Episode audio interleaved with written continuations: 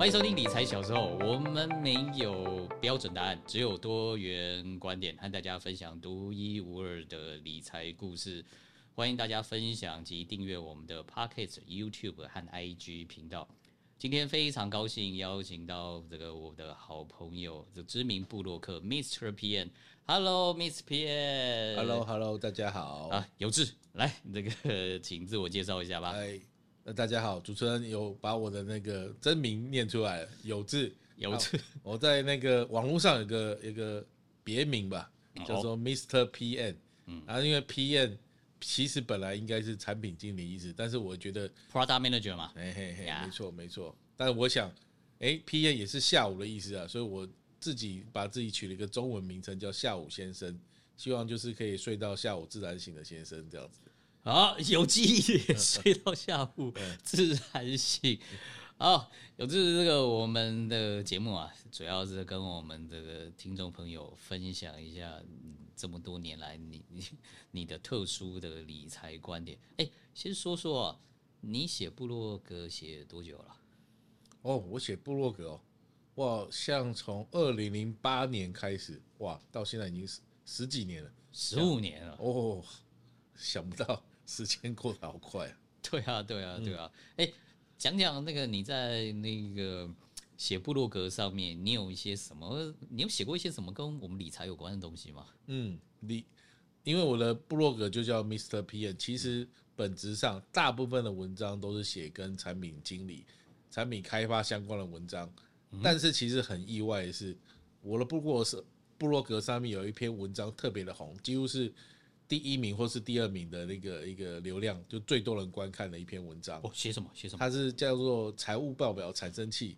财务报表产生 名字很奇怪，对不对？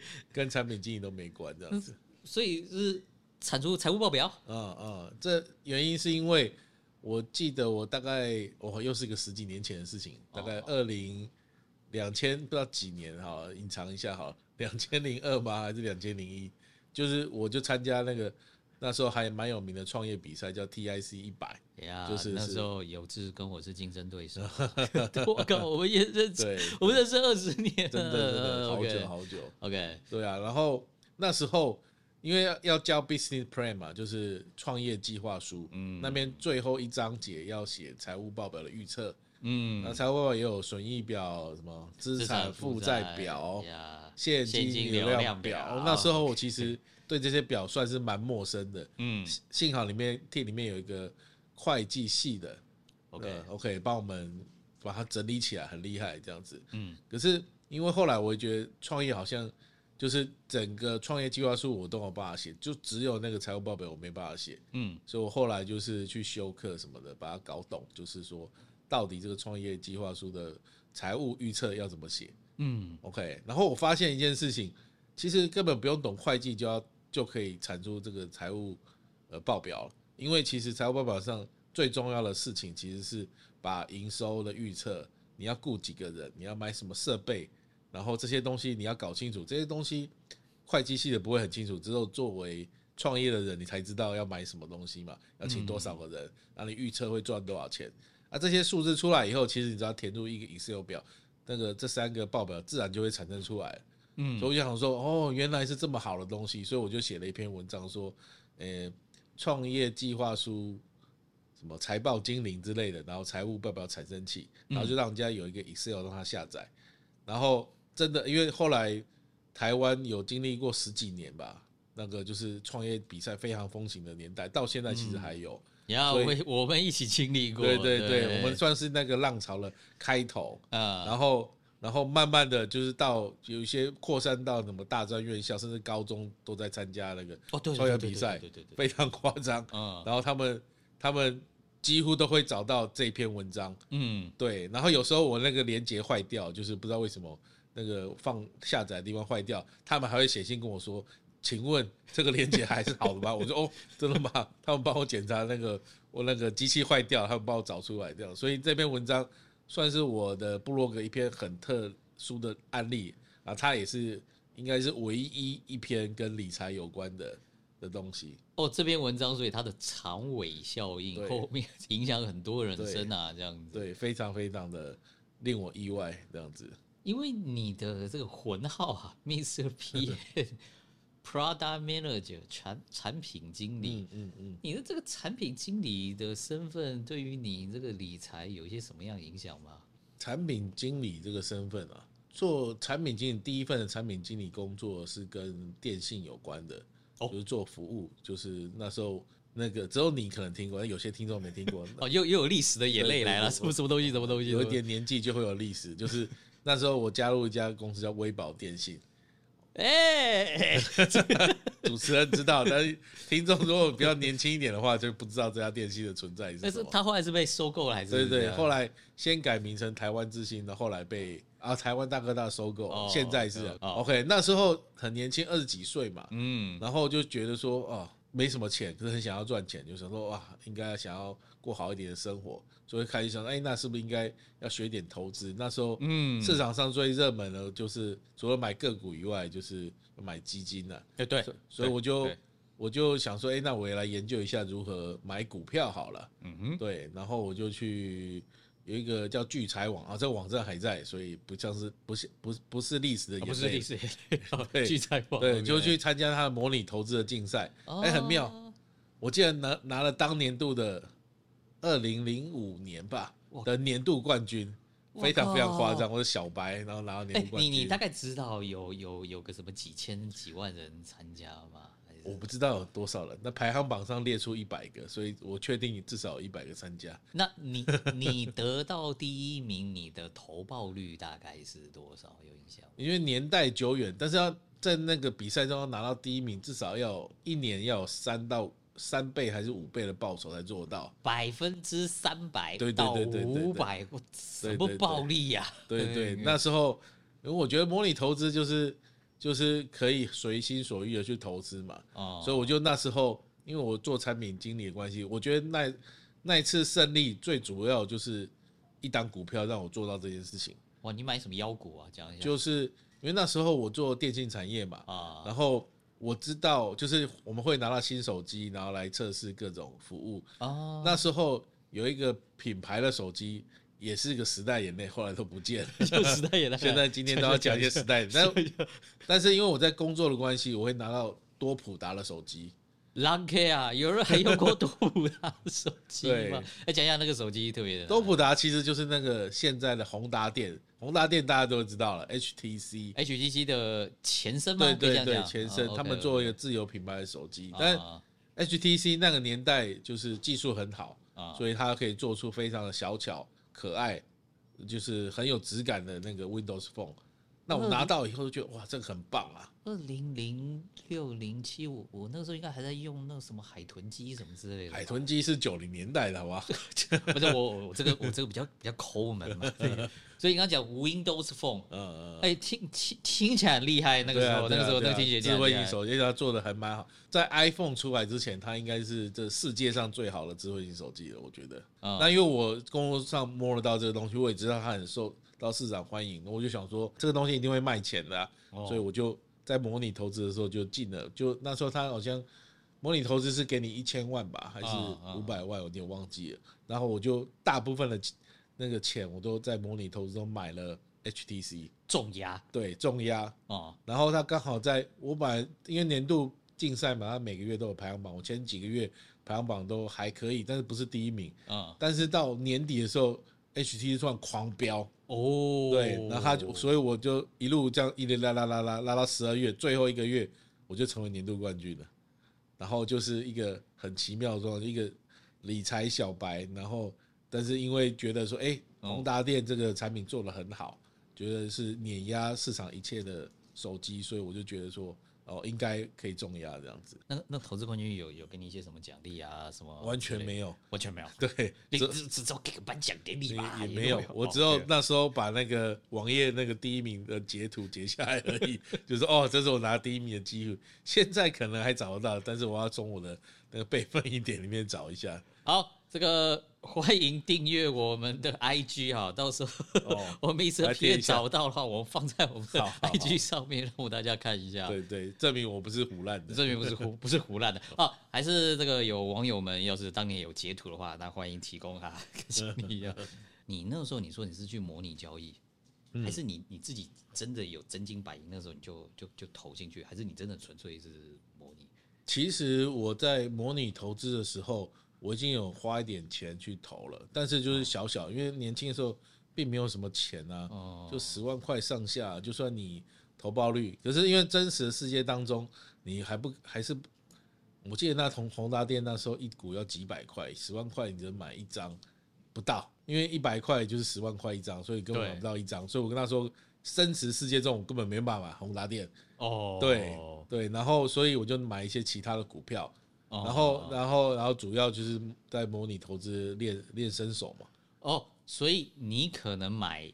真的买的是买低价股，但模拟投资你就敢去买这些高价股的意思。嗯，但是我对宏达电比较有信心，那低价股就因为我没摸过嘛，所以就不确定，就是觉得好像还不错这样子。哦，这个得到这个第一名，对你后来这个什么理财观啊、投资观啊，这个有有影响吗？我觉得应该有吧，应该就变得比较有信心了吧。而且那时候有信心爆棚到一个程度，就是觉得说，哎，其实。我知道严守投资纪律，因为那时候很多人都倡议说不要借钱买股票，呃，大部分这这个到现在我觉得还是对的，对。可是那时候我就自己冒出一个想法来说，就是说，诶，只要你严守投资纪律，什么是投资纪律？就是比如说你一百块买了一个股票，它跌到诶八十五块的时候，你就强制不管你再怎么看好它，都把它卖掉，这是这是停损的概念。只要做好这件事，停损，嗯，只要做好严格停损。应该借钱买股票也不会让我身败名裂或是倾家荡产之类的。至少因为你那个时候已经做过一年的模拟跟实验了嘛，这样子。但我觉得现在看起来，因为现在累积了二十年的经验了嘛，嗯，对，那时候我还是觉得那时候做法有点冒险，所以我觉得那时候应该是带有很幸运的成分吧。那时候我就去银行贷款，贷了多少钱啊？五十万上下吧。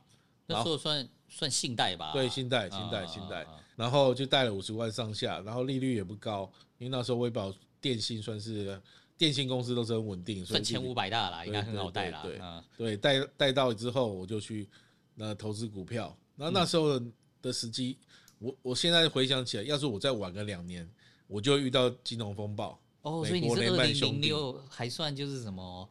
可以 SARS 之后的恢复期那一阵子，所以有赚到一些钱。嗯，但是其实我觉得那种靠运气，应该说靠运靠运气赚来的钱，我觉得那是算靠运气赚来的钱，最终会以某种形式吐回去。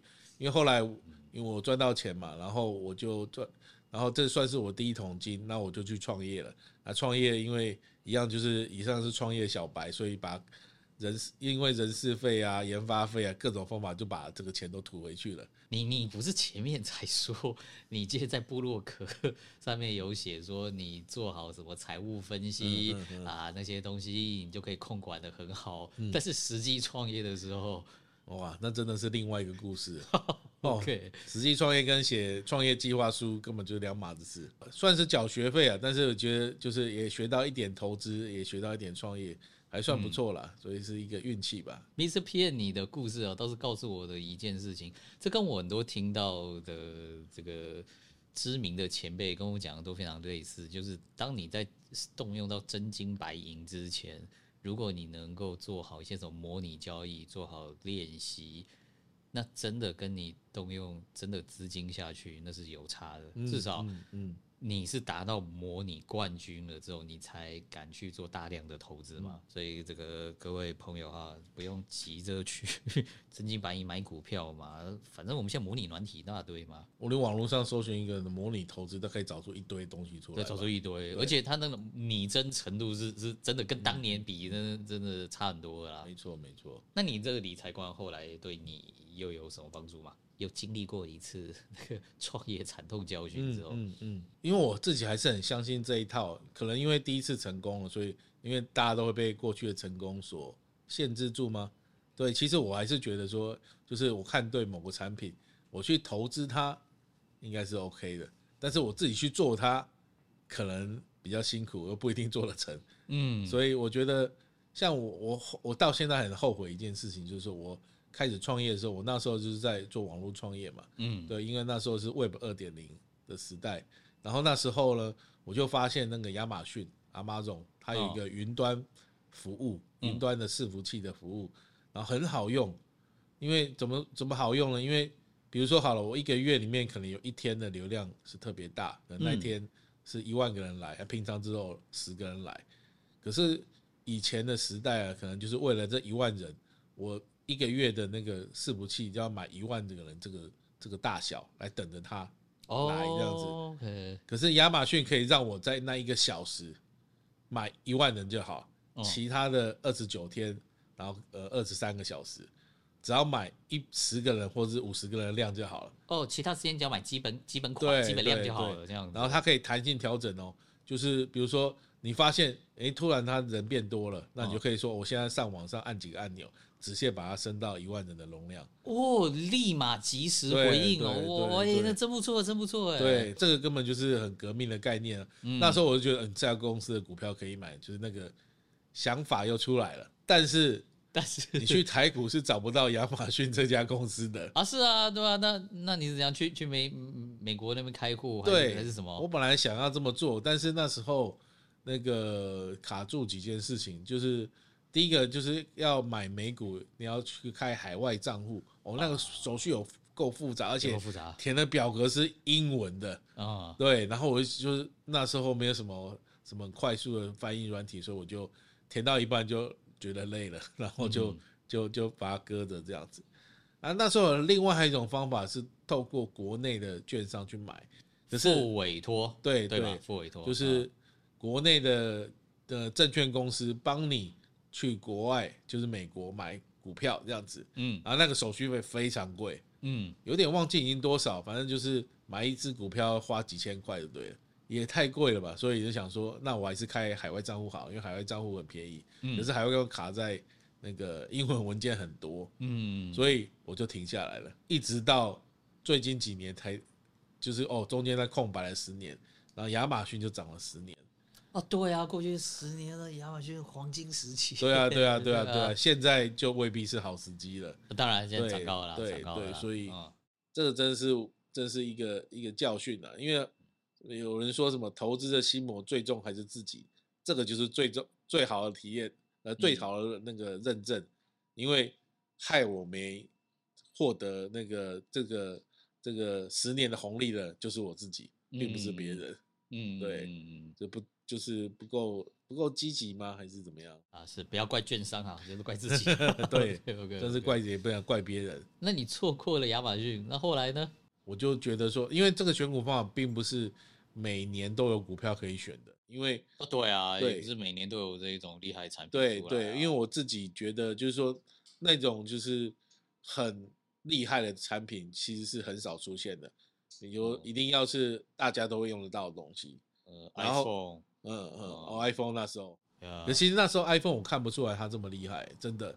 哦，真的，真的，因为很多东西就是它很厉害，我会觉得哦还不错，但是我没有那个感觉，所以那个时候我也跟不到。特特斯拉，哎、欸，我也没跟到，哎、欸，因为我平常没有开车，所以就没有感觉。哦，对对对，所以还是要跟自己生活有关的。然后不过有一个很特别的东西，是我跟我生活没关，但是我有观察到的。因为我的太太她的朋友啊，她就会说什么，哎、欸，她的朋友都在就在打一种那种可以减肥的东西，叫瘦瘦笔。再再再说一遍，瘦瘦瘦瘦瘦笔是什么东西？瘦瘦笔就是因为。就是那种很瘦的女生，有时候再减个一公斤是很困难、很困难的事情。对对对对对，可是他们就是为了追求那个极致，还是想哦，我再瘦个一公斤或两公斤就好了。哦，对。然后后来有一个药厂就推了一个产品叫瘦瘦笔，因为我本来不知道，但是他们就是说哇，打这个瘦瘦笔会怎样？就是会吃不下东西啊，就很容易变瘦了这样子。嗯。然后我发现他们都觉得这个是神物。就是说，就是真的会有效，因为那些人他们一辈子都在减肥，嗯，对，像我已经是属于放弃的状态了，对对，然后他们觉得很有效，嗯，那我就溯源去找到这个产品的的是谁做的，哇，那我就去美国找到这个股票，然后去找，这是比较最近的事，因为瘦瘦笔是最近的事情啊，对，不过那时候一样就是。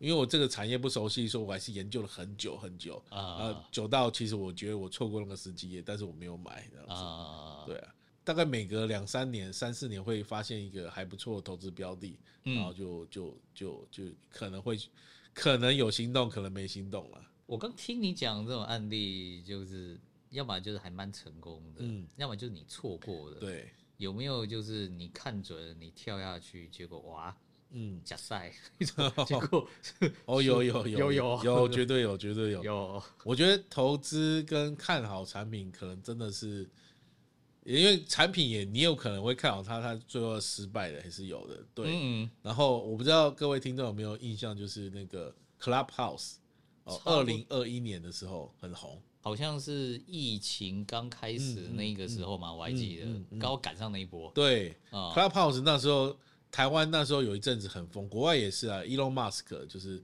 特斯拉创办人，他也去上面开了，那那一堆明星都去开。对对，然后我还记得那时候半夜，就是有时候十二点一点，然后还有人在上面开那个房间在聊天，语音聊天，就想说，哎，太疯了吧。然后我想说，哎。这也是一个突然很大家很疯的产品，然后就是刚好疫情助攻，大家不能出门闷嘛，要找人家聊天这样子。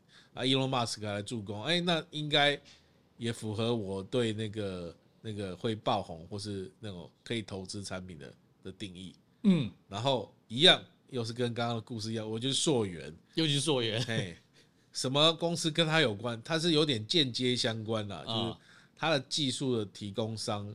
就是有一家叫 Agora 的公司，OK，嘿，然后我就去买了它，哎，这次我就有行动了，是，哎，然后，然后重点就是这个然后了，然后对，过了几个月，Clubhouse 就急速退烧，突然一一夕之间，一个月后就没人用了这个东西。对啊，你先你先检查十个人的手机，大概有有没有一个人还有 Clubhouse？对对，几乎是没有了，对，然后大家就就不再使用它了，所以想见。那那个他之前就是因为很热嘛，所以他就有飙涨，嗯，然后所以一下退烧，他也呃大跌，哦，就怎么涨上去怎么跌回来，对对对对，甚至还更多，哦，对，所以所以赶快就要设定停损，停损出场，停损出场，对。不过我觉得逻辑还是一样，只是说，哎，我看走眼这个产品，嗯，产品热门确实那个业绩就会好，然后那个股价就会上涨，这个逻辑我觉得是完全没问题的，嗯，但是问题就是，哎，产品不好。突然退烧怎么办？有志，你从这故事里面你学到什么呢？我觉得投资上那个投资纪律很重要，不可能每个人都百分之百就是就是看对，就是说你做什么就会红什么。就算贾博士也做不到这件事，贾博士做到产有些产品也是会失败。你不是那个当事人，你更有可能因为看走眼而失败。所以投资上我觉得有一些纪律要遵守的，就是可能是我觉得那是个股啦。就是说，当大家的状况不好的时候，你一定要停损。可是其实现在这几年，大家都提倡存股，存股的概念就不一样。不过存股买的是大盘，买的是 ETF，跟那个个股不一样。所以我觉得，如果大家各位听众有买个股的话，应该也要就是停损纪律这种事情，大家都知道。可是要严格执执行起来，真的是需要下一番决心。刚有这个故事，好像。我听起来大概有几个重点：一，这个纪律跟停损，这有志是不断不断强调；第二个有志也强调，我觉得算是你特别的地方，就是你有特别你的 PN 的功力，嗯，你懂得追本溯源，看到好的产品，还去找到它好的技术啊，好的这个上游，再去谨慎的投资，嗯。有纪律的投资，有纪律的投资，哎，这这些是很多人都都做不到的，这算是你你你你你独有的啊。我一开始投资的时候，我也很难停损，因为停损是一个违反人性的行为。对，我们要承认失败。对啊，因为你买了它，代表你认同它。嗯嗯。所以当它跌的时候，你会催眠自己说，这只是一时的下跌，它会涨。对对，然后公司还是看好的，然后而且我会主动帮他找理由，说为什么他以后会看好。所以这种其实可能跟那种跟渣男分手 或是 是很像的吧？你会帮他找理由说他会变好的，他真的爱我吧？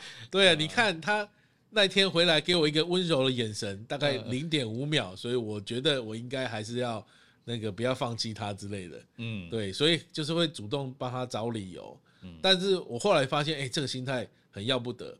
所以呢，从男女关系的东西，我找到一个解法，我觉得还不错，可以提供给大家参考一下。哦，男女关系理财观，来来来来一下来一下，我觉得还不错。你知道，你跟一个渣男交往，或是跟一个哎、欸，如果男生跟女生交往，那个女生要怎么形容他？烂女人就好了，不适合自己的女人，不适合自己的女人。要交往的时候，你要怎么离开她？假设你是一种很滥情的人，就是会心软的，你应该怎么离开她？很简单，就再找下一个。就是你在遇 你在别的场合遇到一个人，哎，你觉得他不错，那那时候，然后你有点心动，所以你就很容易离开原本的那一个。如果我有替代品的话，的确就容易离开啦。是，所以股票也是这样子，就是。你就是你要不断的去研究这市场上有没有还还有不错的标的，嗯，当你做这件事情的时候，你就会比较客观的评估你本来手上持有那个那个股票。哦，我大概理解你意思。好女人、好男人满天下，多的是，对，不必单恋一枝花。对，没错。啊，但是你眼中如果只看了那一枝花，啊，你就只以你就会以为。天下只有这枝花而已啊，那就危险了，就危险了，就不，你就不敢离开这枝花这样子。我们自己要是个多情种，哎，这是你说的。哎，其实我觉得跟交往也是一样，我们爸妈都讲嘛，你这个认真交往之前，你要多看看嘛。嗯嗯，你就算在交往的时候发现不对，也要跑啊。没错没错，就是股票，自己的钱更容易心软，就帮他找理由，而且公司还会一直发哦，我们明天会更好这种。消息、啊、对吧？一定啊，每个公司一定都说自己更好的、啊啊。是是是。哎、欸，那有这你你有没有什么方法，就是真的协助你在那个 moment，嗯，真的就啊，我我我认错，就就就就就砍单了，就就把它给丢出去了。嗯、你你心里面怎样对抗那个心魔？这样子。再再用男女交往来举例好了。哦，好。就是比如说，当你有一次被什么渣男或是不适合的女生伤害过以后。那你在下次的时候就会发现说，哎，这跟上次的状况可能有点像。那我要赶快再出去转转转，然后看看有没有什么更适合自己的对象。就是你有一次没有停损，然后就赔了一半以上的时候，哦，你就会说，哦，原来还是要停损。所以就是伤害都是一种祝福嘛，对不对？下一次你就会。知道说，哎、欸，这个这个会被我们剪成预告哎，伤害都是一种祝福，真的，就是就是，当你当你活了够久，一定会被伤害啊，伤害都是一种祝福，只要你能走出来，就是这样的。不过有志还好，你有一件事情真的做好，你你懂得停损，嗯，所以即便是伤害对你的损失也有限的，嗯嗯，但是跌了一半，那个伤害已经有点深了，已经有点深，跌了一半真的有有，幸好那笔钱没有放很多。也不是借钱来，也对我这个想讲，幸好你那一笔也不是借来的，对，这样子，对，所以才会有说啊，幸好第一次这么敢赌的时候有有有有赚到钱，而不是遇到金融海啸这样子。嗯，而且你这一次赌的时候，我听起来你是拿比较闲的钱吧，不是拿那个什么呃生活费什么都把它压上去嘛？对，那那还好。那我讲真的，你投资理财到现在，你觉得？有什么东西是影响你很深？你你真心是想要跟很多我们的朋友，如果有机会，你就想要跟大家讲的那个大概会是什么？后来我有看一本书，就是其实我后来发现这种类似这种产品经理选股啊，就跟 Peter Lynch 有一个有一个很古早时代的彼得林区，对对对 对彼得林区。他其实他的逻辑就是说，哎，反正因为他是美国人嘛，啊，美国是一个。消费市场，比如说你路过看到一个新的品牌出现，哇，好多人在排队啊！哦，他就说，通常这种状况，那些华尔街的那个那个分析师啊，会比你还晚知道这些股票是可以买的。哦，因为分析师消费市场观察法的意思，对，对，分析师都坐在在华尔街办公室里，但是你是走去商场里面，所以你会比他更早知道。那个哪些股票可以买？那我觉得可惜的是，台湾台湾是一个就是不是以消费为主的市场，所以上次那宏达电那是很特殊，就是台湾做了手机，嗯，行销全世界，台湾国际品牌实在太少了，所以后来我就是开始转进美股，原因就是这样，因为其实台湾受到美国的影响还是还是很非常深嘛，嗯，每天都用 Google，然后每天都看 Netflix，然后然后特斯拉没有每天开了。每天都会受到美国影响，所以你天生就知道这些公司很好。那当然，我会觉得说现在再去买 Google 或讨论 Netflix 已经都太晚了，因为就是依依照 Peter Lynch 的说法，就是在华尔街还没注视之前，嗯，然后你因为消费市场发现这件事情，那才值得去做。我觉得这个事情，后来我看到 Peter Lynch 这本书，哦，那本是一个很古老的书，我才发现说，原来他是有系统性的在做这件事情，嗯，后来变成一个报酬很好的基金经理人这样子。你这样讲，我也有朋友跟我讲，因为他他是阿宅，嗯嗯，他一天到晚泡网咖，嗯。他就会去看那个哪一间网游网络游戏或什么，哦，现在一堆人正红，哦，他就去买，因为游戏股我们国内也有，然后国外也有嘛，他就是他绝对会比那些分析师早知道哪一款游戏会爆红啊，对对对对，一般人要打败不用也不用想打败，就是领先领先领先领先的投资的方法这样子，所以有志是说，如果你是个消费。高手，消费观察高手，甚至你就在这个这个领域里头，嗯嗯、这是你的强项，不要放弃了。对，所以会消费、消费很精明的人，嗯，也许你也是一个投资的高手，这样子，很会花钱，啊、有可能会很会赚钱。哎、欸，你这样讲也是啊。嗯、我们经常也听过很多女生会很会买包包哦，很会买包包，后来干脆把包包变成一种投资哦，哦。这个这个也带有人，或者是或者是还有一些贵妇圈的传说嘛啊，他买一支。爱马仕的包包，然后几十万，然后，然后他就同时也进一个爱马仕的股票，然后他就是，所以他这样子就是，他就买了一只包包很开心，爱马仕股票它涨，哎，他也很开心，这样子，既当消费者也当股东的意思啦。对对，对，就是是，我觉得我听到这个有有人这样子理财，我觉得哎，很聪明哎。好，那我们今天节目最后，有志还有什么这个想要跟我们的这个听众朋友要说说的吗？我有分享那个借钱投资的一个故事啊，我会觉得现在回想起来，就是说，哎，真的太冲了，嗯，但是就是就是一个幸运，然后让我走到现在啊，我也觉得借钱投资，如果你听众朋友如果真的想要试试看的话，你要记得一件事情，一定要严守纪律，你要想到那些钱就算是赔光了，嗯，OK，你都还有办法把它还完，然后继续再翻身，也不用。再翻身了，就能够活下去。活下去，你要不用还钱啊。呃，对对对对，所以一定要保有你的正职工作，把你的正职工作好好的做。嗯，那他对你的投资也是有帮助的，这样子。呀，这也是我今天听到我的好朋友 Mr. P N，这大概是我们第一次这么认真 聊关于投资这件事。真的真的，有次他很认真的做好他本职的工作，也把他本职的工作的这种观察技能、P N 的技巧。应用在他的投资跟理财上面，至少现在我看你 过得挺滋养的啊，是啊，是啊。